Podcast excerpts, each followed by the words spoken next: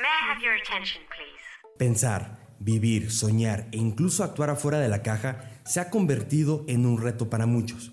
Este podcast tiene como propuesta compartir experiencias de personas que han logrado justamente eso. Romper, paradigmas y esquemas tradicionales para inspirar y ser referencia para miles y en algunos casos hasta millones de personas. Te invito a romper la caja, a que lo volvamos una realidad y sobre todo un estilo de vida. Bienvenidos.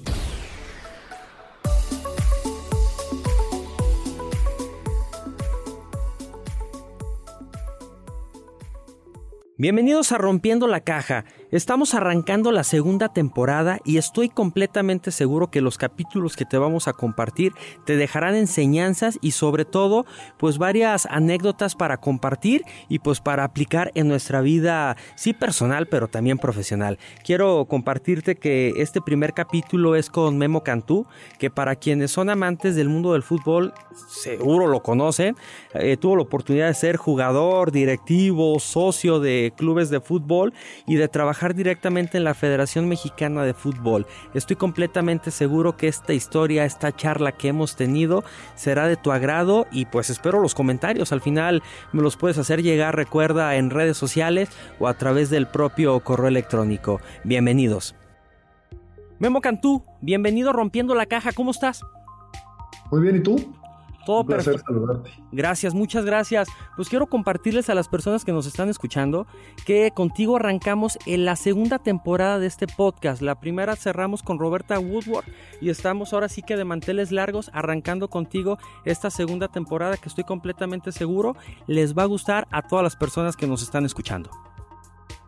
Qué bueno, me da muchísimo gusto poder iniciar la segunda temporada rompiendo la caja. A ver si rompemos algo. Va, vas a ver que sí. Oye, a ver, antes de platicar contigo, pues estaba leyendo parte de tu experiencia, de los lugares en los que has estado, y veo que tienes 53 años, eres muy joven y has tenido muchas etapas interesantes, sí, como jugador, como directivo dentro de varios clubes, dentro de la Liga Mexicana de Fútbol, has sido socio inclusive y has estado también dentro de la propia Federación Mexicana de Fútbol. ¿Cómo le has hecho para estar en tantos lugares y siendo tan joven? ¿Cómo, cómo le he hecho? Pues la verdad han sido... Todo se ha, sido un imprevisto, ¿no? O sea, cada, eh, cada etapa ha sido este, pues, acompañada de muchas personas, de muchas, eh, de muchos que me han ayudado a crecer.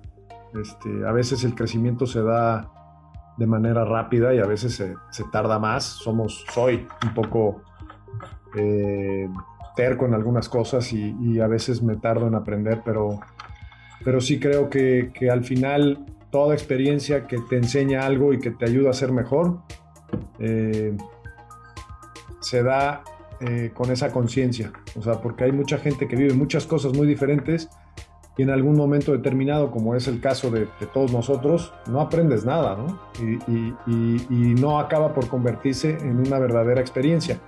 Yo creo que la verdadera experiencia se da a través de, del aprendizaje de lo que vives. A veces son cosas duras, fuertes, este, que en el momento son negativas, pero a la larga son, son muy positivas. ¿no? Oye, Memo, tu, en tu etapa como jugador de fútbol tuviste la oportunidad de jugar para el Atlante, que muchos te recordaremos dentro de ese equipo, León, Celaya, fuiste seleccionado nacional, pero me gustaría que nos compartieras con un poquito más de detalle en tus primeros años, ¿era tu sueño ser jugador de fútbol o qué tenías en mente? Sí, sí, sí. De hecho, eh, lo platicamos mucho eh, un amigo con el que jugábamos. Bueno, todavía nos llevamos mucho los, los amigos de un equipo en la escuela desde los 9, 10 años, eh, que, éramos compañeros. Dos llegamos a ser eh, profesionales, Ramón Raya y yo. Okay. Y había en ese, en ese equipo este, mucha calidad. Eh, entonces, lo pl platicamos. Bueno, en realidad mi memoria también se nutre de la memoria de otros, porque Ramón me ha hecho recordar muchas cosas que, que yo no tenía ni idea. Por ejemplo, cuando teníamos nueve años, este, que estábamos en el mismo equipo, eh, el entrenador eh, uno de los Mota, que el padre fue este, Toño Mota, eh, exjugador de, del Atlante de la selección nacional, este, Jaime, Arturo, Mauricio y Salvador Mota, em, eran los, los entrenadores de, la escuela. Y, uno de ellos en algún momento preguntó ahí a los que estamos este, en medio tiempo o en un entrenamiento, después de un entrenamiento, ¿quién, quién va a ser jugador profesional? Y solo dos levantaron la mano, Ramón y otro amigo, Luis. Yo, yo no, a los 9, 10 años sí me encantaba, me encantaba jugarlo, pero no, no tenía pensado ser profesional. Hasta los, hasta los 15 años, en realidad, yo este, dije, me dije a mí mismo, de verdad, o sea, porque muchas veces lo puedes decir de dientes para afuera, pero me dije, eh, esto es lo que quiero hacer, ¿no? O sea, sí quiero jugar fútbol profesional, o sí quiero por lo menos intentar ese camino. Y pues gracias a Dios, porque hay que, hay que, hay que tener el regalo, o sea, el don de algunas de las cuestiones físicas y técnicas para poder llegar, porque por más que trabajes si no tienes ese don, ese regalo, porque es un regalo este, y es un privilegio, eh, después viene el tema de, pues de la perseverancia y todo lo que tú quieras, pero, pero creo que arrancas con eso, ¿no? Este, y tuve la suerte y la gracia de, de poder eh, ser jugador profesional durante 12 años de mi vida. Entonces, eh, pues la verdad, siempre lo platicamos los que, los que nos reunimos en este negocio después de jugar y, nos damos cuenta que, es un privilegio, ¿no? Independientemente de, del sufrimiento que puedas tener en determinados momentos. Oye, ¿y te acuerdas exactamente cómo fue el momento cuando te dicen, oye, vas a jugar en primera división, vas a ser un jugador profesional, cómo se da esta experiencia, cómo se da la oportunidad y cómo la aprovechas. Pues es que es, es, algo paulatino, no es que normalmente, ¿no? O sea, normalmente empiezas un camino, es un proceso, vas avanzando y de repente eh, existe una oportunidad. Este, yo estaba muy joven, este, cuando se me presenta la primera oportunidad de debutar en primera división. No debuto en primera división porque, porque en ese entonces el, partido previo al partido donde ya iba supuestamente a debutar, este, me lastimo un, esguince de, tercer grado después de ir ganando en la reserva, no sé, 5-6-0. Este, ese partido había sido muy bueno por parte de la reserva, eh, en el cual jugaba, pero y además había yo tenido un gran partido y no había metido gol. Entonces la última jugada es una descolgada y digo, no, este la tengo que meter. Y ahí es donde trato de picar la pelota al arquero y, me cae encima y es 15 en tercer grado, fuera, dos meses, ¿no? Entonces los últimos cinco partidos, en aquel entonces era los Coyotes de Nesa, este, esos últimos cinco partidos me habían dicho que iba que iba a jugar. Y pues no, no se dio por esa razón. Este, y, eh, o sea, por eso te digo que, que no son cosas que, o sea, llegas a entrenar y bueno, juegas en, dos semanas, ¿no? Debutas. Es, es, muy complicado, es muy difícil eh, que se dé esa situación así, sino que es un proceso y se va construyendo poco a poco. Luego, este, pues vuelves a lo mejor dos o tres pasitos para atrás y y después vuelves a agarrar vuelo, ¿no? Pero en, ese, entonces así pasó. Y luego, em, eso fue con esa. Y, con quien debuto es con, Atlante. Este, no me acuerdo si uno o dos años, dos años después. Sí. mencionas el tema de una lesión y por ahí estuve también investigando y tal vez en tu etapa final con el Atlante también sufriste un par de lesiones. ¿Cómo ha sido o cómo fue en su momento el trabajo de esas emociones? ¿Cómo fue el trabajo de esa mentalidad ante la frustración de decir, sabes qué, tengo este ritmo de juego, se están dando las cosas, estoy teniendo cierta regularidad y de repente llega una lesión que me impide estar por el siguiente tiempo? ¿Cómo lo manejas estando eh, como jugador? Ay, mira, este, tuve varias lesiones. Eh, la primera gran lesión fue, bueno, fue el esguince de, tercer grado, pero no, pasó nada. Este, en realidad, es más, todavía de repente me duele, créelo o no. Este, pero em, la fractura de tibia peroné, yo creo que eso es lo que al final estaba yo también muy joven, ya estaba yo eh, siendo titular. Eh, y, bueno, pues, estoy hablando de el 88, 89 por ahí. Este, en aquel entonces pues, estaba todo muy rudimentario. Este, la fractura se da en Tampico contra el Tampico Madero. En aquel entonces no había los protocolos este, que hay hoy. O sea, no había ni ambulancia en ese entonces. Este, me acuerdo que me llevan a sacar una radiografía en, una, en pick-up, ¿no? Una, troca. Y, este, pues, después de una hora, porque habría que avisarle al radiólogo que abriera la clínica y total. Este, pero sí, es, muy frustrante, es, es, hay una incertidumbre grandísima o sea, se te crea una incertidumbre muy, muy grande, además muy joven, porque ya cuando estás jugando, ya estás regularmente en el cuadro, por lo menos entrenando este, en los 22 primeros, ¿no? Y luego este, me empezaban a dar la oportunidad de iniciar. Entonces sí, es, es muy frustrante. Aparte, pues no, no, existía ese acompañamiento ni médico ni, ni ni emocional ni psicológico. O sea, me, tardé prácticamente un año en volver. Este, porque además no hubo operación. En aquel entonces me acuerdo que varios doctores me regañaron, ¿no? Es que te, debieron de haber operado. Yo, pues, ¿yo qué quieres que haga? Pues tengo 18, 20 años. O sea, este, te la vas creyendo de todos, ¿no?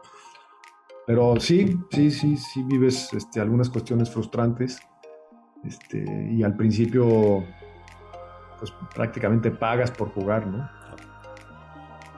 El jugador, sí, de tu tiempo, el jugador actual, ¿qué sacrificios tiene al dedicarse al mundo del fútbol. Y tal vez te lo planteo sí como jugador, pero también como directivo. Sé que es un mundo que es rapidísimo en cuestión de movimientos, en cuestión de actividad, le tienes que invertir muchas horas, pero cómo se maneja justamente esta parte del sacrificio y al final cómo lo pones tú sobre tu balanza personal. Mira, este, si me preguntas esto hace cinco años, te digo que es un sacrificio muy grande porque dejas sobre todo desde muy joven, ¿no? 16, 17 años, los fines de semana son para jugar. Este, o sea, entonces te cuidas para poder llegar bien a los partidos, sobre todo cuando ya eres profesional. Cuando todavía eres amateur, pues está bien, este, pero como tu, tu meta es hacer una carrera, entonces empiezas a cuidarte desde la parte física, técnica, eh, eh, o sea, el descanso se empieza a ser algo muy importante porque es, es como, como tu, tu, cuerpo se recupera, ¿no? Este, aparte de lo, que, de lo que, con lo que lo puedes alimentar. Y entre mejor alimento, pues mejor recuperación y más, más rápido. Entonces, este, eso te lo hubiera dicho hace 5 o 10 años, te digo, no, no, pues es que el sacrificio, los fines de semana, sí como padre de familia te digo que es complicado, o sea, casado y con, y con hijos, eh, con el trajín del fútbol y además que es 24/7 y 365 días del año, sobre todo para los directivos, este, entonces sí empieza a ser un problema eh, en casa, ¿no? Porque los, los, niños te extrañan y tú a ellos y, este, y obviamente requieren de una figura paterna y a veces estamos tan abstraídos por este tema del fútbol porque hay, es muy glamoroso, pero también es muy demandante. Entonces, desde ese punto de vista dices, bueno, es un sacrificio, pero después de entenderlo bien, en realidad es una elección, uno elige.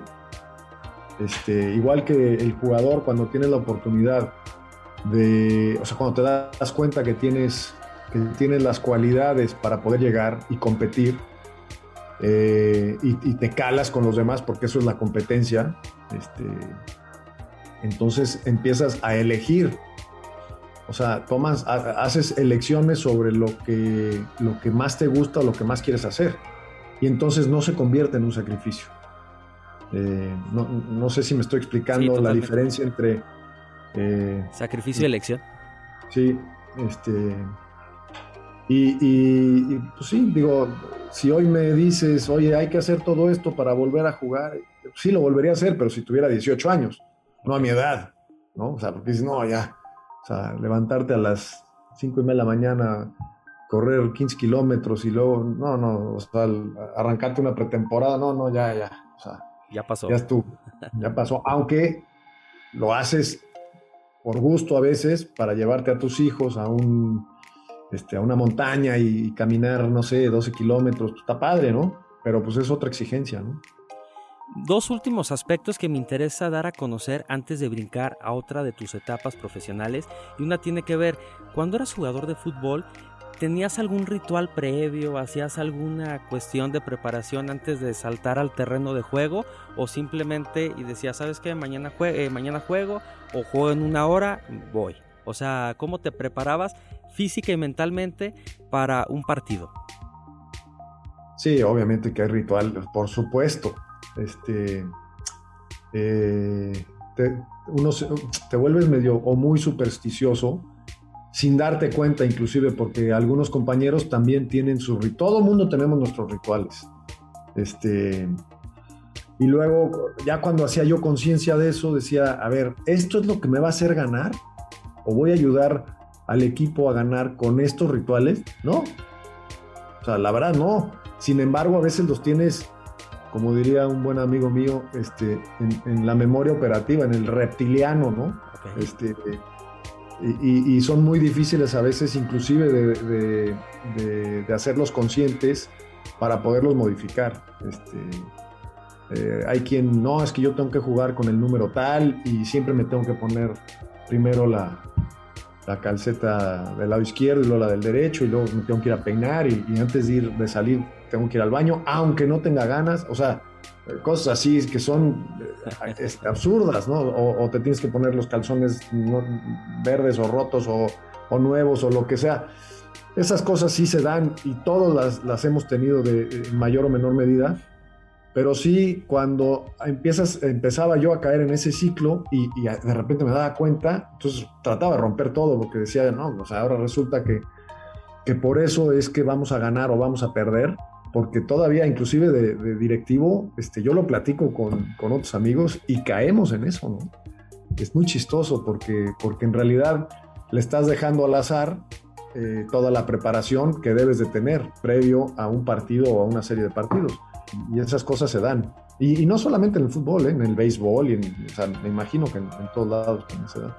Cuando te hice la pregunta, ¿cuál fue la primera que te llegó a la mente que tú te acuerdes y que obviamente nos quieras compartir? No, pues hay, hay muchísimas. Este, los zapatos, que tienen que ser de cierta. Este, o, las, las cintas, las agujetas, ¿no? O sea, primero uno y luego lo otro. O sea, tonterías, la verdad que son tonterías. Este, porque y hoy cada vez que, que, volteo para atrás y me doy cuenta de todo lo que ha evolucionado, toda la tecnología que está inmersa en el desarrollo del fútbol, eh, hoy, a diferencia de cuando jugábamos, pues es abismal. O sea, este, hoy te miden, hoy te pueden medir hasta el sueño y cómo puedes ayudar a tu cuerpo a recuperarte mejor, qué cantidad de horas, cómo son los patrones de sueño. Pues antes este, por supuesto que no había nada de eso, era todo empírico. Hoy ya cuando lo puedes empezar a medir, pues tienes mucho más conocimiento de muchas cosas y te das cuenta que muchas de las cosas que tenías como rituales no, servían para, no sirven para nada. Este, el mejor ritual, creo, es la preparación, eh, el conocimiento y también el poder despejarte antes de una, de una gran competencia, que no es fácil hacerlo, ¿no? Ni como jugador, yo creo que como jugador tal vez sea mejor o, más, más fácil, por lo menos en mi caso, que como directivo, porque como directivo tienes no solamente que preocuparte eh, de, lo que sucede en la cancha, sino todo lo que hay previo, durante y después. Este, entonces son muchísimas cosas de las que se supone que tienes que tener el control, ¿no? Entrecomillado. Y, y cuando te das cuenta, en realidad el control de todas las cosas es imposible. imposible. Y ahorita que mencionas esto, eh, me quedé pensando y creo todos, independientemente del ámbito, el sector en el que nos encontremos, pues tenemos ciertas cosas, ¿no? También que dices, oye, pues todos los días empiezo haciendo esto, hago esto, y ya que te quedas pensando, dices, lo hago inconscientemente y cómo lo quito, cómo lo cambio y cómo lo rompo como, como tú bien lo, lo, lo acabas de hacer mención. Otro aspecto, Memo, que me interesa mucho y que creo es algo que todo mundo se pregunta por fuera, que tal vez no tiene la oportunidad de estar dentro de este círculo del mundo del fútbol, tiene que ver en qué momento, en qué momento decide un jugador tomar la decisión de terminar su ciclo como jugador profesional de fútbol. O sea, qué cosas pasaron por tu mente, eh, no sé si existía la incertidumbre de decir, ¿sabes qué? Voy a dejar este estilo de vida que tal vez me gusta, me gusta por estas cuestiones, a lo mejor tengo un salario de estas características, viajo, conozco, entreno, juego y de repente decir, creo ya llegué a la edad o estoy en una circunstancia en la que simplemente tengo que finalizar con esta etapa, que sigue, que viene, pero ¿cómo es este proceso para llegar justamente a esta toma de decisión? Yo creo que cada, cada profesional eh, tiene circunstancias diferentes, vive circunstancias muy particulares. O sea, hay quienes nos retiramos, o sea, en mi caso particular, yo me retiré, ya no podía más, o sea, la rodilla derecha después de eh, una fractura de tibia y peroné eh, y luego cuatro operaciones de rodilla, la última de caballo prácticamente, ya, o sea, a mí yo sufría los entrenamientos, o sea, tenía que prepararme para llegar a, la preparación. Entonces llegó un momento en que ya el dolor a ese nivel de alto rendimiento era insoportable, este, no, no podía más con la rodilla. Entonces yo tomo la decisión, bueno, más bien, este, creo que eh, las circunstancias acaban por orillarme a, hacerme un lado. Este, a pesar de que en paz descanse don, don con Enrique Fernández, este, me quería un año más en el Celaya. Y yo le dije, no, ya, ahí muere, no puedo más. Y así fue como me retiré, pero hay otros compañeros, este, me viene a la cabeza, por ejemplo, Miguel España, que no tuvo una lesión importante en toda su vida. Entonces, pues, y jugó hasta, hasta muy, es más, fue jugador de Santos cuando yo fui directivo. Este, en aquel entonces todavía, ¿no? Entonces, pues hay, hay circunstancias muy diferentes de cada uno y, pues en ese sentido los que menos lesiones tuvieron pues, fueron además doblemente privilegiados, ¿no? Este, y los que tuvieron una carrera larga con esa circunstancia pues son triplemente eh, eh, beneficiados por esas cosas, ¿no? y este, privilegiados también cuando dices, ¿sabes qué? Por la cuestión de la lesión ya voy a retirarme, voy a finalizar esta etapa, ¿tú ya visualizabas qué seguía en tu vida profesional o ya te habías preparado en alguna otra cosa o qué pasaba por tu cabeza en ese momento?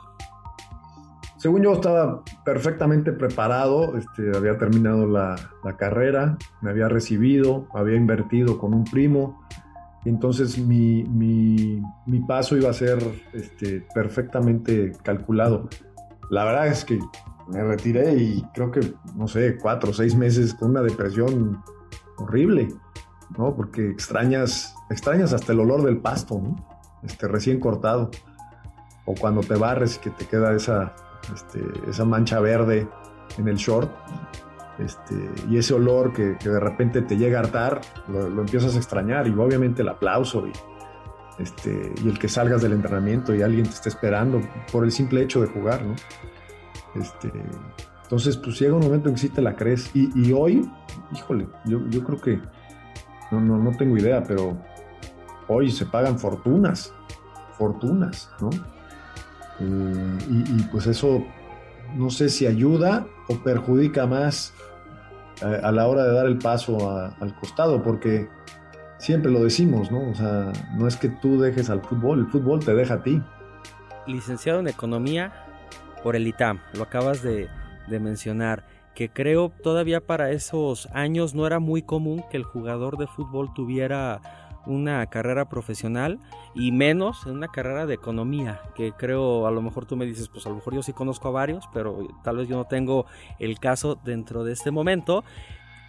¿Esto te cambió la percepción a comparación de tus compañeros? Sí, al momento de retirarte, al momento de que me comentas, oye, pues con un primo invertimos en tal proyecto, o cómo fue toda esta parte, porque también sé cuando estuviste por aquí en Aguascalientes que te preocupaba mucho la formación del jugador, ¿no? Que si el, si el jugador tal vez tenía la preparatoria en este momento, pues que buscara la posibilidad de sí entrenar, de sí jugar, pero también prepararse dentro de la universidad y así sucesivamente buscar buscando siempre la profesionalización, sí en el mundo deportivo, pero también académica para ser más competitivos en un mundo laboral.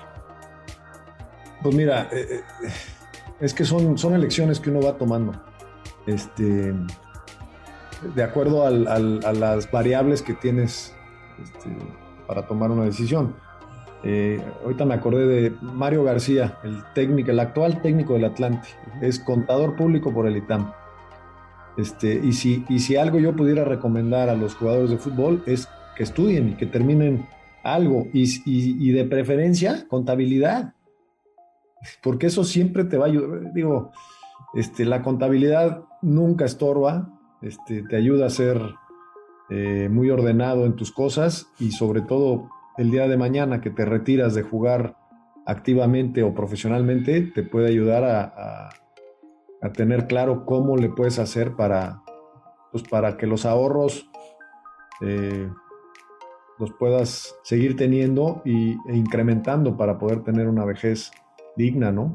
Y de la otra parte que también me interesa que nos compartas un poquito, tiene que ver, pues actualmente es muy sabido que cuando cierto jugador se retira, pues a lo mejor tomó su curso porque le interesa ser director técnico, puede entrar como, como analista deportivo dentro de alguna cadena que transmita o que le dé seguimiento a los partidos de fútbol o unos casos muy contados que entren a trabajar como directivos a un club como fue o ha sido tu caso porque para quienes nos están escuchando pues has estado trabaja, eh, trabajaste en Santos en Jaguares de Chiapas en Juárez has estado como director de, selecciones nacionales en la Federación Mexicana de Fútbol secretario general eh, dirección general deportiva dentro de esta misma eh, federación pero ¿cómo fue entonces la transición de decir, sabes qué, termino mi etapa como jugador, empiezo a ver proyectos y cómo se da esa oportunidad para brincar tal vez a un círculo que se considera muy selectivo y hasta en ciertos casos cerrado?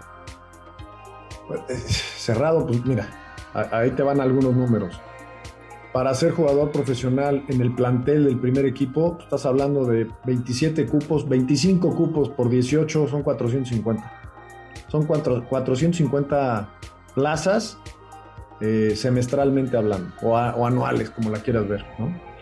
Eh, para ser presidente o director deportivo de un club, solo hay 18, por lo menos en México. Tú estás hablando de 450 a 18. O sea, menos de.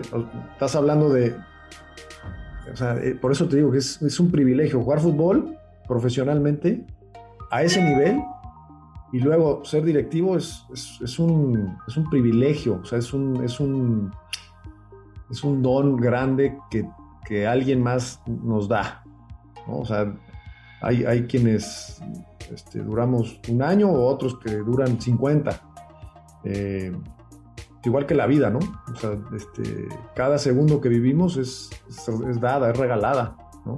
No, no, lo, no lo vemos así todos los días porque estás tan inmerso en los problemas y en, y tratar de solucionarlos que, que se nos olvida esta cuestión. Pero cuando hay un podcast donde sí podemos abarcar estas cosas, lo cual te agradezco. Gracias.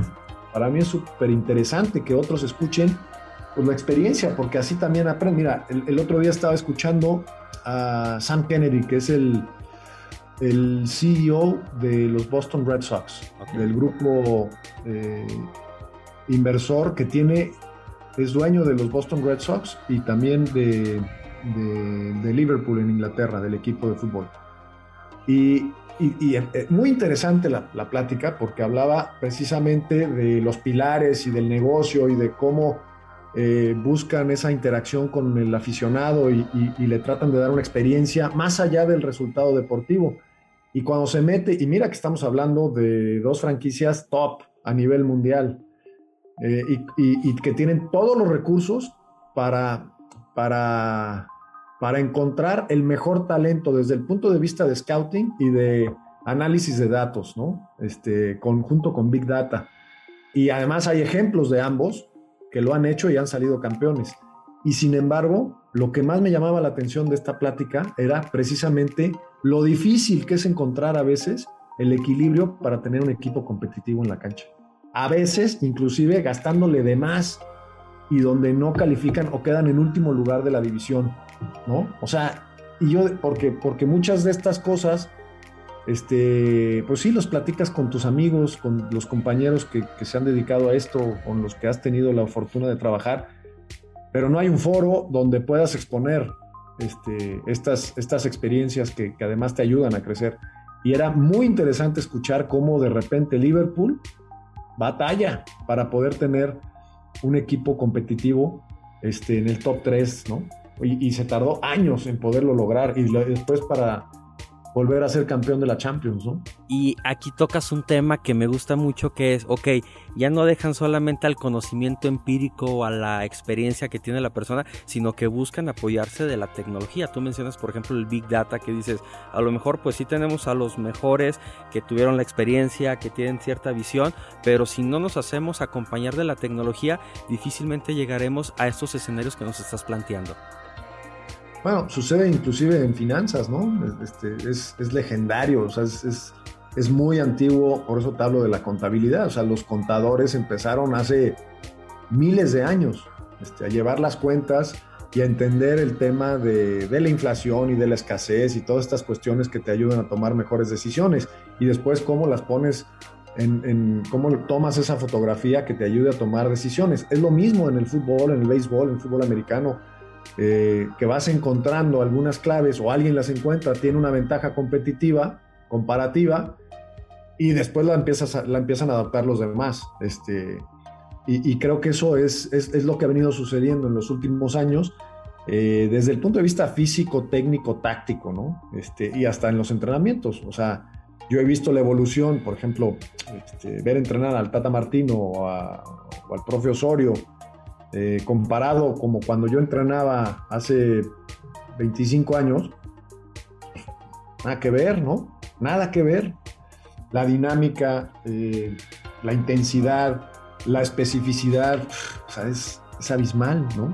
Lo cual me, vuelvo al, punto en el que te, te, vuelves un privilegiado por verlo eh, de primera mano y a veces inclusive ayudar a desarrollar estas cuestiones, ¿no? Este, junto con la ayuda de otros que están a tu lado. Entonces, pues, o sea, todo esto te lo platico porque, pues porque ha sido para mí eh, un sueño hecho realidad. Cuando yo me estoy por retirar, porque ya sé que me voy a retirar, empiezo a tocar puertas. O sea, yo, la, yo, me acuerdo este, agarrar el teléfono, tocar la puerta para que Tigres me llevara de director deportivo. Este, porque yo quería eso, yo no quería, yo no quería ser entrenador quería este, meterme en la parte directiva. Y, bueno, pues, me, retiré de, de 30 años este, y, empecé a tocar puertas antes, ¿no? Eh, y, un año después, el ingeniero Fernández, que era el director general de, Grupo Modelo en aquel entonces, este, me da la oportunidad y me, hace presidente de Santos, muy joven, tenía 31 años, o sea, estaba súper verde. Este, sin embargo, las personas que estaban con mucha experiencia a mi alrededor, por ponerte dos casos específicos, este, Beto Canedo y, Gustavo de Villa, junto con el equipo operativo que, ya se tenía armado, pues para mí fue un privilegio. Este, armamos un equipo de trabajo padrísimo, este, donde, donde las fortalezas de uno complementaban o, compensaban las, eh, las oportunidades de otro, ¿no? Este, digo, te estoy hablando de, de historia.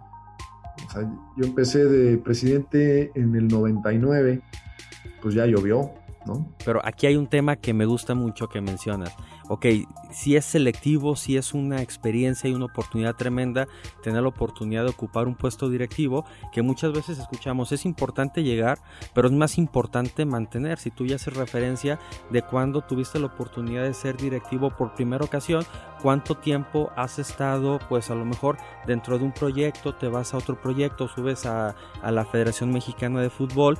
Para ti, ¿cuál crees que ha sido esa fórmula para lograr mantenerte y por obvias razones seguir vigente? Y por otro lado, me interesa saber, porque a lo mejor dices, pues la primera ocasión que me dieron la oportunidad, tal vez llegué verde, me sentía que me faltaba experiencia, pero con los compañeros hicimos un equipo interesante. ¿Cómo ha sido por otro lado entonces esa parte de tu formación? O sea, ¿cómo te has formado? ¿Qué has hecho? ¿Qué has visto? ¿Qué has investigado? ¿Qué has tratado como de decir, esto me puede servir pues para la presidencia de un club deportivo como tal? Mira, eh, en aquel entonces, pues estoy hablando del 99, eh, las plataformas eh, para observar partidos eran muy, o sea, solamente por televisión y aparte no había transmisión de, de, muchos de los partidos, o sea, por eso la Copa América tomaba, la Copa América, la Copa Libertadores tomaba una trascendencia mayor precisamente porque esas las transmitían. Entonces podías ver a algunos jugadores y, seguirlos en vivo o por lo menos en video. O tenías que viajar. Como, como hacen muchos de los equipos top en escauteo, lo siguen haciendo. Independientemente de que puedan corroborar cosas eh, con la tecnología, el escauteo físico este, sigue siendo, o sea, no hay como ver, sigo insistiendo, no hay como ver el fútbol en la cancha. O sea, porque si lo ves en la cancha después lo puedes ver en video y después te apoyas con la tecnología, pues vas este, reduciendo el margen de error. Si después tienes la fortuna de entrevistar al jugador, en este caso, este, y le encuentras cualidades de liderazgo, de este, cuestiones eh, emocionales eh, que le ayuden a sobresalir, que esas son muy difíciles de detectar con, la tecnología. Y eso es precisamente lo que, de, lo que hablaba también este señor Sam Kennedy, ¿no? En esta, en esta plática. Sí, oye, tenemos toda la tecnología, todas las plataformas, hacemos toda la tarea. Nada más que hay cosas que no se pueden medir y que solamente este, a través de una entrevista y de, cuestiones muy específicas eh, y a veces yo creo que es un arte, como, como, el, como el hecho de administrar una empresa es un arte, también el hecho de elegir eh, personas para lograr ciertos objetivos también es un arte, este, aunque hay miles de libros y hay miles de cosas, no hay una fórmula exacta para poder elegir a una persona, porque además las circunstancias siempre este, las tienes que poner en la ecuación.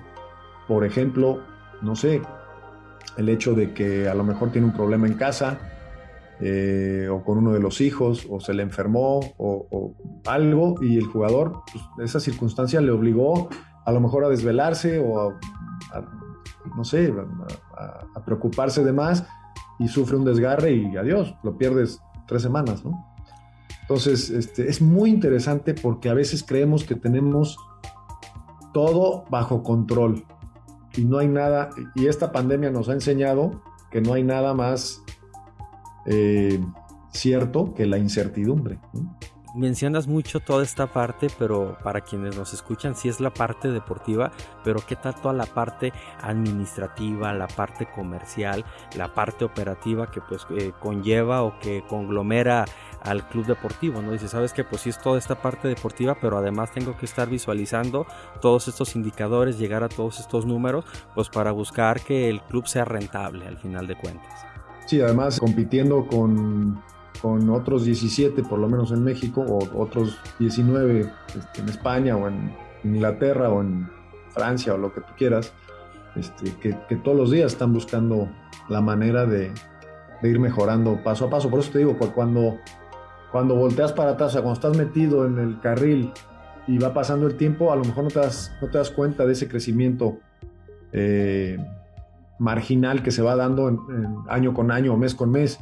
Pero después de algunos años volteas para atrás y dices, ¿te acuerdas cómo empezamos?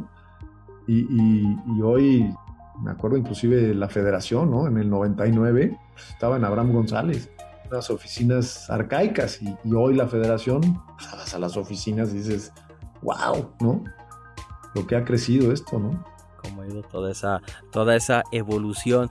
Que la otra vez platicando con Jaime González Lobo, eh, le platicaba de las intenciones de buscarte, de invitarte aquí al podcast para platicar y él me decía que que ahora está Gerardo Torrado como director de selecciones nacionales, pero que hasta hace muy poco tiempo tú habías sido la única persona que había tenido la oportunidad de ser, sí, director de selecciones nacionales, pero también haber sido jugador profesional de fútbol. Y él me comentaba también que seguro eras eh, la única persona que se había tenido la oportunidad de ser jugador y también secretario general de la propia federación. Y aquí nos dice de que, ok, tiene sí la parte administrativa, la parte directiva, la parte de cómo dirigir una institución, pero también tienes ese enfoque humano de haber tenido la oportunidad de haber jugado, de haber sido jugador y de una u otra manera pues entender todas las necesidades que pueden surgir en esta etapa. Eh, sí, lo que pasa es que ahora este, todos los jugadores hoy prácticamente son millennials este, y están súper revolucionados, no solamente los jugadores, sino este, esa generación de, de millennials tiene otro chip. Este, y, pues ya, nos ven muy viejos a los de 53. que, que, en parte tienen razón, ¿no? O sea, si pasa el tiempo, por supuesto. Y por ejemplo, dentro de la Federación Mexicana de Fútbol, dentro de las dos distintas etapas, qué cambió en ti, qué percepción has tenido, porque ok, una cosa es ser jugador, otra cosa es ser directivo dentro de un club de fútbol, pero seguramente otra cosa totalmente distinta es estar dentro de la federación, pues viendo por la liga, viendo por el crecimiento de todo el concepto en el fútbol mexicano como tal. Mira, para mí fue súper interesante. O sea, la primera etapa eh, me acuerdo en aquel entonces el que me invita a la federación, es las dos veces, Decio me invita, una como él era el secretario general y me invita como director general de selecciones.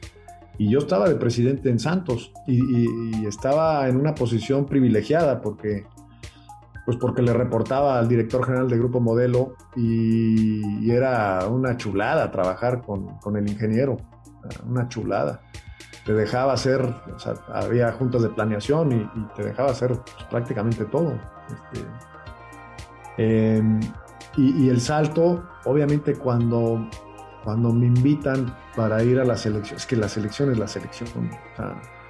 este, ¿Cómo decirle que no? No, ¿cómo decirle que no? O sea, como jugador, la primera vez que me llamaron a la, a la selección, pues no dormí. O sea, no dormí de la felicidad, de la alegría de, este, estaba yo encantado, o sea, decía, o sea, ya quiero que sea mañana para ir como niño chiquito, como mis hijos ahora, de repente que, papá, ya quiero que sea el sábado porque quiero jugar fútbol, o sea, tenemos partido, casi, casi, ¿no? Lo cual, eh, no, no, casi, casi, tal cual. Eh, entonces, pues cuando me invitan digo, híjole, ¿sabes qué? Es que se me hace que nada más te invitan una vez. Este, entonces, pues acepté y la verdad estuvo padrísimo, o sea, este, el, reto de, ver el crecimiento. Además, es algo que se hizo con un equipo de trabajo, con, mucha gente involucrada, con, mucha gente remando eh, al mismo lado, lo cual es, es muy gratificante. Obviamente que hay periodos de gran turbulencia, siempre, y, y, después, pues te digo, pasa el tiempo, volteas para atrás y dices, oh, o sea, pasamos de Abraham González a las instalaciones de Toluca y, yo fui parte de esta construcción, este, no solamente física, sino, este, eh, o sea, no solamente de los edificios, sino de las personas y del periodo y de las instituciones. Entonces, pues son, son cosas, volvemos a lo mismo, el privilegio, ¿no? Es un privilegio. O sea, es una pregunta complicada, muy complicada pero si nos compartieras cuál es el momento más feliz profesionalmente hablando que te llegue a la mente y el momento más duro que también te llegue a la mente, ¿cuáles son y por qué? No, tengo muchos. Pero el primero que te haya llegado, porque seguro ganó uno. No, a ver, este, creo que el, campeonato del mundo en, Perú en el 2005 este, es, es un momento padrísimo. Este, la Copa Oro del 2019, pues también. Eh, como jugador en el 93, o sea, es que, o el campeonato con el Atlante en el 93, este, después de 46 años, no sé cuánto que el Atlante no, no, salía campeón, este, y cómo se da, y, o sea, son cosas padrísimas. Este, luego momentos muy, muy, muy complicados, pues también, o sea, este, como, como jugador, cuando nos elimina Cruz Azul, este, después de haberle ganado 3-1 en la Azteca y perder, ir perdiendo 4-0, y después darle la vuelta y que te anule el último gol, y total, este, una decepción grande, ¿no? Pues el 7-0, ¿no? la, la conferencia de prensa que me tocó dar como secretario general después del 7-0, platicando el otro día con, con, Santiago Baños, me decía, estamos platicando de justo de eso, dice, en mi época de director de selecciones nacionales, solamente perdí un partido, me tocó perder un partido, el 7-0. Este, o sea, ya te hablé de mucho, o sea, lo que acaba de pasar con, con Bravos, pues no, no, no, fue fácil, la pandemia, este, son, son momentos complicados que siempre te dejan algo que aprender, siempre. En ese momento a lo mejor no lo ves, pero, o no lo veo, pero después este, ya empiezas a verlo con otra perspectiva y dices, wow, o sea, lo que aprendí aquí, esto me va a ayudar muchísimo en esto, esto, esto y esto, ¿no? Interesante, bastante interesante. Si estás de acuerdo, pasaremos a las tres preguntas que son las emblema y repetitivas de cada capítulo en este podcast. Y la primera tiene que ver con una cadena de preguntas. Te platico en qué consiste. El invitado anterior a este podcast tuvo que Uy, se me olvidó otra. Ah, dime, dime, dime. dime. Triunfo contra Alemania, la primera vez que le ganamos a Alemania en un mundial, el 1-0. O sea, te puedo contar muchísimas y otras que, que, que, a lo mejor no tienen repercusión mediática, pero que son grandísimos triunfos que, que a lo mejor nada más comparto con pocas personas, ¿no? Perdón, ya te interrumpí. No te preocupes, no pasa absolutamente nada te quería preguntar, antes de, pasar a la, parte final de las últimas tres preguntas características de este podcast, y tiene que ver, ok, comentas que hace muy poco finalizaste un proyecto con, Juárez, con Bravos. Eh, sé que en este momento estás dentro de tus proyectos profesionales, dentro de las empresas que tienes, pero sin duda tienes ese gusanito de regresar al fútbol tarde o temprano. ¿Es así que tienes visualizado o de qué manera te gustaría volver? Porque también para quienes nos están escuchando, has tenido la oportunidad de ser socio. Por ahí encontré que, que tuviste la oportunidad de, ser socio del Veracruz y recuerdo que fue cuando tuve la oportunidad de conocerte con Necaxa aquí en Aguascalientes. Entonces, ¿qué tienes visualizado? ¿Qué te gustaría? O a lo mejor te apartas un tiempo o qué pasa por tu mente? No, mira, la verdad que este ¿Qué pasa por mi mente? Paz. Eso es lo que pasa por mi mente. Em, te digo que, estoy súper agradecido de muchas personas que he conocido. Ernesto Tinajero, este, con el que fui socio este, en Veracruz y en, Necaxa. Ah, un privilegio poder eh, tenerlo cerca. Este, inclusive en algún consejo lo invité también, eh, con nada que ver con el fútbol, y, también así fue un privilegio. este, te digo que, he tenido la suerte de, conocer personas extraordinarias este, que me han ayudado mucho a crecer. Eh, ya te he mencionado algunas, obviamente me faltan otras este, eh, que también agradezco en todas mis etapas, ¿no? O sea, mis compañeros inclusive alguno con el que me he peleado este, cuando era jugador, porque pues, cuando eres más chavo eres más impetuoso, tal vez. Pero todos ellos, este, además hoy ver a, muchos de ellos triunfar en diferentes aspectos, y podernos hablar y compartir algunas de estas cosas, pues es padre, muy padre. Tres características que digas soy bueno en esto y la gente sabe que soy bueno en esto y tal vez tres áreas de oportunidad que dice siento que a lo mejor no soy tan bueno eh, en esta forma de ser y tal vez lo pudiera trabajar o ya de plano dices así soy y así soy. No, no, no, no estés fregando con esas preguntas. Me estás entrevistando para... Este... No, a ver, este, áreas de oportunidad tengo muchísimas. Creo que una de las que más me, más bien, el tema que, que, me preocupa siempre es el ser un buen líder. Y la definición que yo tengo de liderazgo es precisamente ayudar a, los que están a mi lado a crecer. Entonces, siempre, o, o, bueno, no siempre, voy a tratar de quitar esas palabras absolutistas de siempre y nunca, pero procuro, procuro siempre tener gente a mi lado que, que sepa más que yo pues en muchas cosas. Y, la verdad que he tenido la, la fortuna y además después han, han dado el, brinco y, han crecido ya este, después de, de, haber compartido juntos batallas importantes.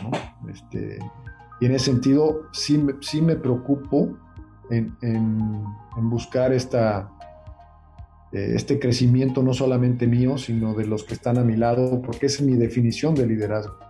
Eh, a veces, a veces no, no, no, se puede porque pues, también tengo mi, mi temperamento, este, a veces se me critica de, de ser muy buena gente, este, o sea, es que a veces necesitas ser más cabrón, ¿no?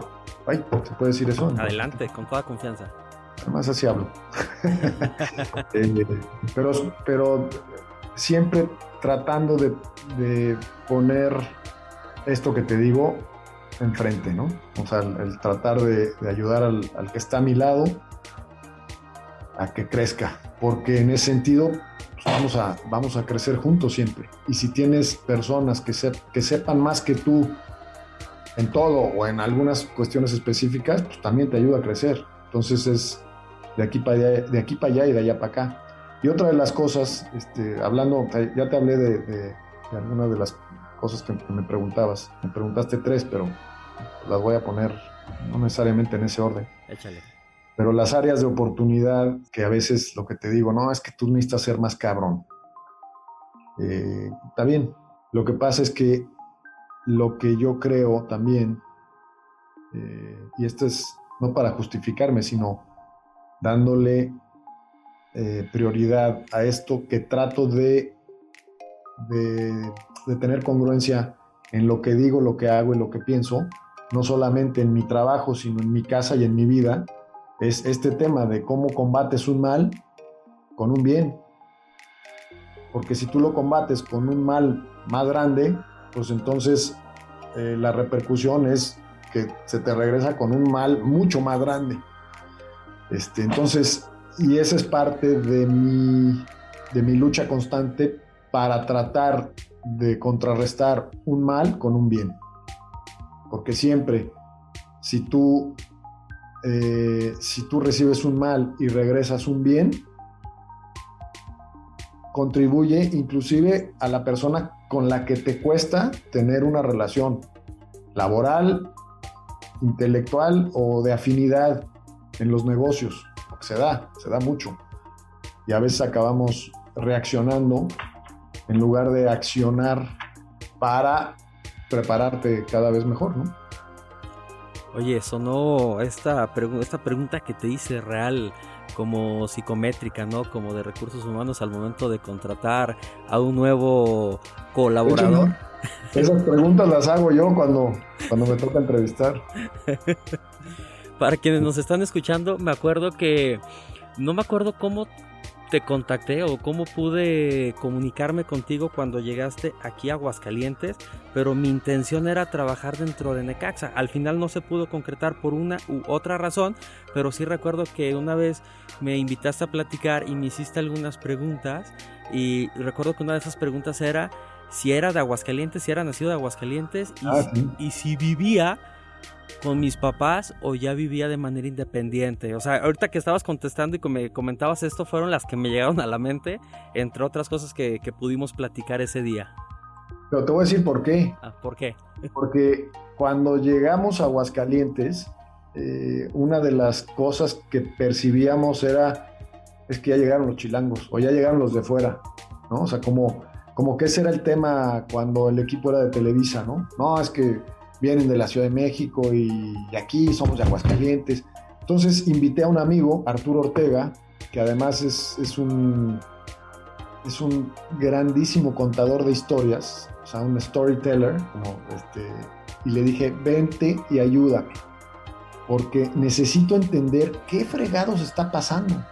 Entonces, la verdad que fue algo padrísimo, padrísimo ese proceso de conocernos internamente como equipo para, para saber cómo podíamos interactuar mejor con la ciudad y con, y con los aficionados. Y nos dimos cuenta precisamente de que el 80% de las, de las familias o de las personas de Aguascalientes no era de Aguascalientes. O sea, sí, podía tener dos o tres generaciones, pero venían de otro lado. ¿Sí, sí me explicó? Totalmente. Eh, entonces, esa era una característica que, que, Arturo me ayudó a, comprender, nos ayudó a comprender. Entonces, la respuesta era, es que ustedes vienen, es que ustedes no son de aquí. Sí, yo soy como tú. ¿Sí me explicó? Y, esa era la respuesta que teníamos. Por eso yo siempre preguntaba, cada vez que alguien, me, alguien en Aguascalientes me decía, oye, este, a ver, queremos saber, a ver, nada más contéstame una cosa, ¿de dónde eres tú? No, yo soy de Aguascalientes y tus papás, no, pues son de Guadalajara. Ok, pues yo soy como tú. O sea, porque ese es el tema. Y así, ahí empezó la, la, la mejor, este, ahí se empezó a, a tejer esta, esta comunión, ¿no? Sí, porque Sí, sí, o sea, estoy haciendo memoria y por ejemplo en los salones, en los distintos niveles educativos en los que he estado, pues sí te encontrabas al compañero que es de los Altos de Jalisco, el que viene de Ciudad de México, el que viene de Zacatecas, y dices, sí somos muchos los que obviamente somos oriundos de Aguascalientes, pero también es muy común encontrar personas que sus papás llegaron de fuera, se instalaron aquí en Aguascalientes, pero que dices, al final de cuentas traen otra cultura, llegan aquí y pues al final de cuentas se enriquece toda esta sí. parte justo como ustedes llegaron en su momento. Así es, así es. Eh, Memo, pues ya pasando a la parte final con estas tres eh, preguntas que te comentaba. La primera es una cadena de preguntas que esta pregunta te la deja eh, Roberta Woodward, que es una chica de Ciudad de México que tiene un podcast muy conocido que se llama Libre y Loca. Ella a su vez, cuando la, cuando la entrevisté, también tuvo que contestar una pregunta que le dejaron en su momento y la pregunta que te dejó, obviamente sin saber a quién iba a entrevistar, es la siguiente y a ver qué te parece. Una vez que la contestes, tú me tendrás que dejar una pregunta para el siguiente invitado de este podcast. ¿Te parece? Muy bien, muy bien. Entonces, la pregunta que te deja Roberta es, ¿qué es para ti el poder de la vulnerabilidad? Uh, oh, buenísima la pregunta. Este, creo que creo que resume muchas de las cosas que te he platicado en este podcast, en, esta, en este tiempo ahorita. ¿Por qué? Porque el darnos cuenta de nuestra vulnerabilidad, o sea, de nuestra, de, sabernos que no, no controlamos, además, no controlamos casi nada. Este, eso habla del conocimiento de esa vulnerabilidad a la que somos a, la que estamos expuestos todo el tiempo. El tema es que lo reconoces o no lo reconoces. Este, creo que eso es, es fundamental. En, tiempos de crisis, cuando te está cargando la fregada y no entiendes bien, este, crees que el ser vulnerable es una debilidad, pero en realidad es, un, es una fortaleza. Y, y va de la mano con esto que te voy a decir, que tiene que ver con el valiente no es aquel que no le teme a nada, sino que el que a pesar de temer, lo hace. Ese es el valiente. Porque si no, eres un inconsciente. Y entonces tiene que ver con este tema de la vulnerabilidad, porque sabes que en un tema como es el deporte profesional, estás expuesto a la derrota. Es más, vas a perder más de lo que ganas, porque nada más gana uno. O sea, en estos temas de la competencia, que es diferente de la, o sea, de la competitividad, que es diferente de la competencia, o sea, de ser competente, porque la, el ser competente tiene que ver con un quiero, quiero hacerlo. Y a veces la competitividad o la competencia con otros te vuelve, y, no lo digo por otros, sino lo digo por mí en primera persona, te va volviendo en eh, o, te convierte en tengo que hacerlo. Y cuando tienes que hacerlo, entonces se vuelve un sufrimiento o un sacrificio y no una elección. Entonces, el darte cuenta de esta vulnerabilidad a la cual todos somos parte de, te ayuda a disfrutar el camino independientemente del resultado. Y no te lo estoy diciendo porque, porque yo lo haga siempre, porque normalmente o muchas veces las crisis, en mi caso por lo menos, se dan eh, cuando no tengo el control de todo y creo que con mis fuerzas y con mi inteligencia y con mi talento puedo resolverlo todo y no es así. Y te lo digo, no es así. Wow. Porque las circunstancias no las hago yo. O sea, esa respuesta es una respuesta muy profunda estoy completamente seguro que Roberta quedará muy satisfecha y quienes nos están escuchando podrán compartir justo esta parte que nos estás compartiendo. ¿Qué pregunta te gustaría dejarle al siguiente invitado sin saber quién es? Tiene que ver con el éxito y con esta parte de la vulnerabilidad. O puede ser realmente una pregunta de lo que tú quieras. O sea, puede seguir esta misma línea o puede ser de algún otro aspecto, de algún otro tema que no tenga que ver con lo que acabas de contestar. Y, creo que va de la mano con, lo, con la pregunta y con lo que acabamos de platicar de lo que creo que puede ser una respuesta. A ver. Em, ¿de, qué, ¿De qué te sirve ganarte al mundo? Ok te acabas perdiéndote a ti mismo. ¿De qué sirve? Porque a veces tiene que ver con esto que te dije al final. Se nos olvida vivir el camino, disfrutar el proceso, el camino, y lo que acaba importándote nada más es el resultado final. Y el resultado es una consecuencia. Y a veces ni siquiera es de lo que tú eh, pudiste prever. Entonces, por eso de la pregunta, ¿De qué te sirve o de qué nos sirve ganarnos al mundo si nos perdemos a nosotros mismos? Créeme que me gustaría contestarla, pero le vamos a dar la oportunidad al siguiente, al siguiente invitado. Siguiente pregunta y tiene que ver algo que te gusta hacer y que muy pocas personas tengan conocimiento, que si incluso se llegaran a enterar que te gusta hacer eso, les pudiera sorprender un poco o un mucho. Ah, caray. No, hombre, si soy te voy a decir que me gusta. Me gusta ver fútbol. Y, cuando estás en una posición como presidente de un club con esposa e hijos, a veces no puedes ver el fútbol que quisieras. Por lo menos, o sea, y además con la presión que significa los resultados, porque al final pues, te miden por resultados, todos, ¿no? Pero sí, me gusta ver el fútbol. O sea, hoy que estoy fuera del fútbol, este, mi, mujer me o sea, ¿qué, ¿vas a ver el partido? Sí, pues es que no hay nada más este, padre que eso, ¿no? Lo ves con, mejor calidad. Pero ¿qué, me gusta? Me, gusta? Me gusta mucho, bueno, algo que, que se pueda sorprender la gente. No, me gusta leer, me gusta, me gusta mucho este eh, ir con mis hijos de, montañismo, o mi mujer. Como tipo senderismo, ¿no?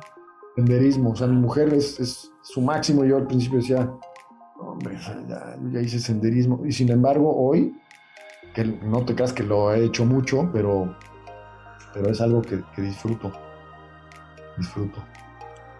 Bien, oye, que la primera parte que, que, que mencionas, pues uno yo creo que se parte en dos esa respuesta, ¿no? Muchos pudieran pensar que al estar dentro del mundo del fútbol te encanta obviamente el fútbol y otros dirían, oye, pues a ver, come, desayuna y cena fútbol, pues seguramente en sus espacios libres lo último que quiere ver es un partido de fútbol, ¿no? Y aquí se parte seguramente esa, esa opinión. a ver, es que eh, una cosa es ver el fútbol como profesional y otra cosa es verlo porque te gusta. Como aficionado. Sí, son, obviamente cuando ya tienes un, recorrido este, de cierta longitud, eh, obviamente lo ves con ojos diferentes, pero, pero, pero es padre. Además, cuando, por ejemplo, ahora que, veíamos con Tato, ¿no? Noriega, que además me acompañó en esta, en esta etapa de, Bravos, eh, con todas estas responsabilidades que tienes como directivo, a veces quisieras tener tiempo para realmente sentarte a ver un partido de fútbol. ¿Sí me explicó? Sí. no necesariamente del rival o no necesariamente de tu equipo para una cuestión laboral, sino, oye, vamos a ver, ya jugamos contra América, ya jugamos contra Cruz Azul, vamos a sentarnos a ver el América Cruz Azul. a veces tienes que ser muy selectivo, este partido no lo voy a ver porque ya jugamos contra los dos y que, que me digan los de, los de análisis qué, fue lo que pasó. Y, te, y, ves, eres más selectivo porque pues, obviamente hay que ir a comer a la casa, hay que llevar a los niños, y entonces no tienes todo el tiempo. Y, hoy, fuera del fútbol, pues, pues tengo esa chance de, de poder este, pues, llevarlos a andar en bici o, irnos este, en senderismo. Está padre eso, ¿no? Totalmente. La última pregunta, que es la pregunta insignia y tiene que ver con cómo rompiste, o sea, con todo lo que platicamos, con todo lo que seguramente estuviste pensando mientras estuvimos charlando, ¿cómo crees que rompiste tu propia caja? ¿Y qué le recomiendas a las personas que nos van a escuchar o que nos están escuchando para que hagan lo propio en su entorno? ¿Cómo rompí mi caja? No, yo he roto muchas cajas. este, porque esas, esas, en, realidad eso es lo que te enseña más, así aprendes más. A veces yo la he sufrido mucho cuando, cuando pierdes o cuando tienes una mala racha o cuando te corren o cuando te vas o este, pues, rompiste varias cajas, ¿no? Eh, pero a la larga, este, conforme pasa el tiempo y haces un juicio de, de, de lo sucedido, o sea, este, puedes juzgar lo que viviste y, convertirlo en experiencia, porque te repito, la experiencia es lo que te ayuda a crecer con esa conciencia, porque si no, entonces se vuelve tiempo perdido, entrecomillado, este, o, tiempo que pasa nada más. O sea, me, queda claro el ejemplo de, de la vaca pastando, o sea, cuántas horas pasa la vaca pastando y, no tiene conciencia, pueden pasar 14 horas y la vaca está pastando o rumiando, ¿no? Este, y nosotros nos damos cuenta, inclusive cuando no hacemos nada. Esa conciencia solamente la tiene el ser humano. Solamente la tenemos nosotros. Y a veces acabamos, primera persona, hablo yo, eh, acabo sufriendo por cosas o que pasaron o que pienso que van a pasar y se nos olvida vivir el, camino, disfrutar de ese camino que te puede llevar a perder o a ganar. Y te lo digo así con, como hablábamos hace rato de la pregunta de la vulnerabilidad, pues sí, eso es, es parte de, de la vida, ¿no? El sentirte y el saberte vulnerable. ¿Y qué le recomiendas a quienes nos están escuchando para que busquen su propia fórmula o la manera en cómo romper este, estos esquemas, estos paradigmas, estos status quo? Yo envidio mucho a los, a los que son capaces de vivir intensamente la realidad en el presente.